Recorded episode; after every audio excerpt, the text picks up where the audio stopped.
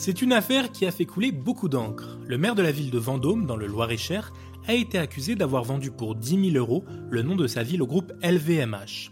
Quels sont les dessous de cet achat? Qu'est-ce que la ville a vraiment vendu au groupe de maisons de luxe? Vous n'avez pas tout compris à cette histoire? Aujourd'hui, 180 secondes ou presque pour faire le point sur le naming Vendôme par LVMH.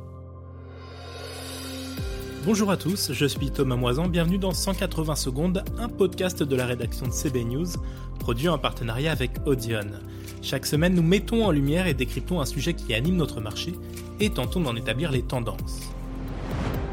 Le maire de la ville de Vendôme, dans le département du Loir-et-Cher, Laurent Briard, a été accusé d'avoir vendu pour 10 000 euros le nom de sa ville au groupe LVMH pour ses produits de joaillerie il s'est rapidement défendu en expliquant que la ville de Vendôme ne cédait pas son nom à Louis Vuitton, filiale de LVMH, mais cédait la marque Vendôme.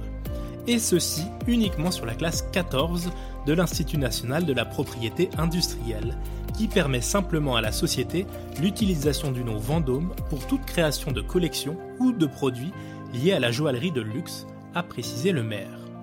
Le conseil municipal a approuvé les termes du contrat de cession. Sur 33 conseillers, toutes sensibilités confondues, il n'y a eu que deux votes contre et deux abstentions, a-t-il déclaré.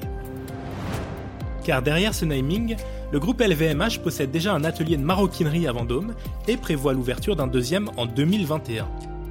Le premier est situé dans un bâtiment classé, restauré par LVMH, qui a investi plusieurs dizaines de millions d'euros selon le maire.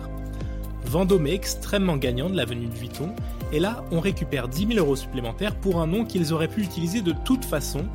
Au final, entre le bâtiment Régence et l'atelier qui est en construction, ce sera à court et moyen terme 500 emplois créés, a-t-il estimé.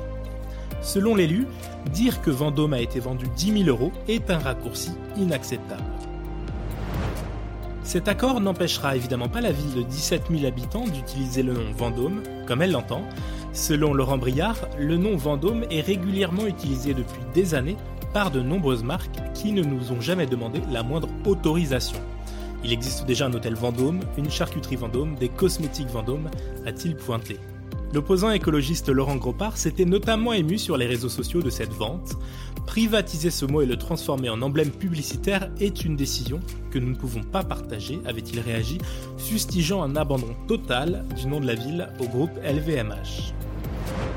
Pour résumer, si d'autres appellations Vendôme existent déjà, à l'image de la place Vendôme à Paris, sans autorisation nécessaire, la nouveauté de cette affaire réside dans la rémunération perçue par la ville dans un cadre contractuel de cession de droits. Merci de nous avoir écoutés, n'hésitez pas à consulter le site web de CB News pour en savoir plus et bien sûr à vous abonner à ce podcast. Quant à moi, je vous retrouve la semaine prochaine.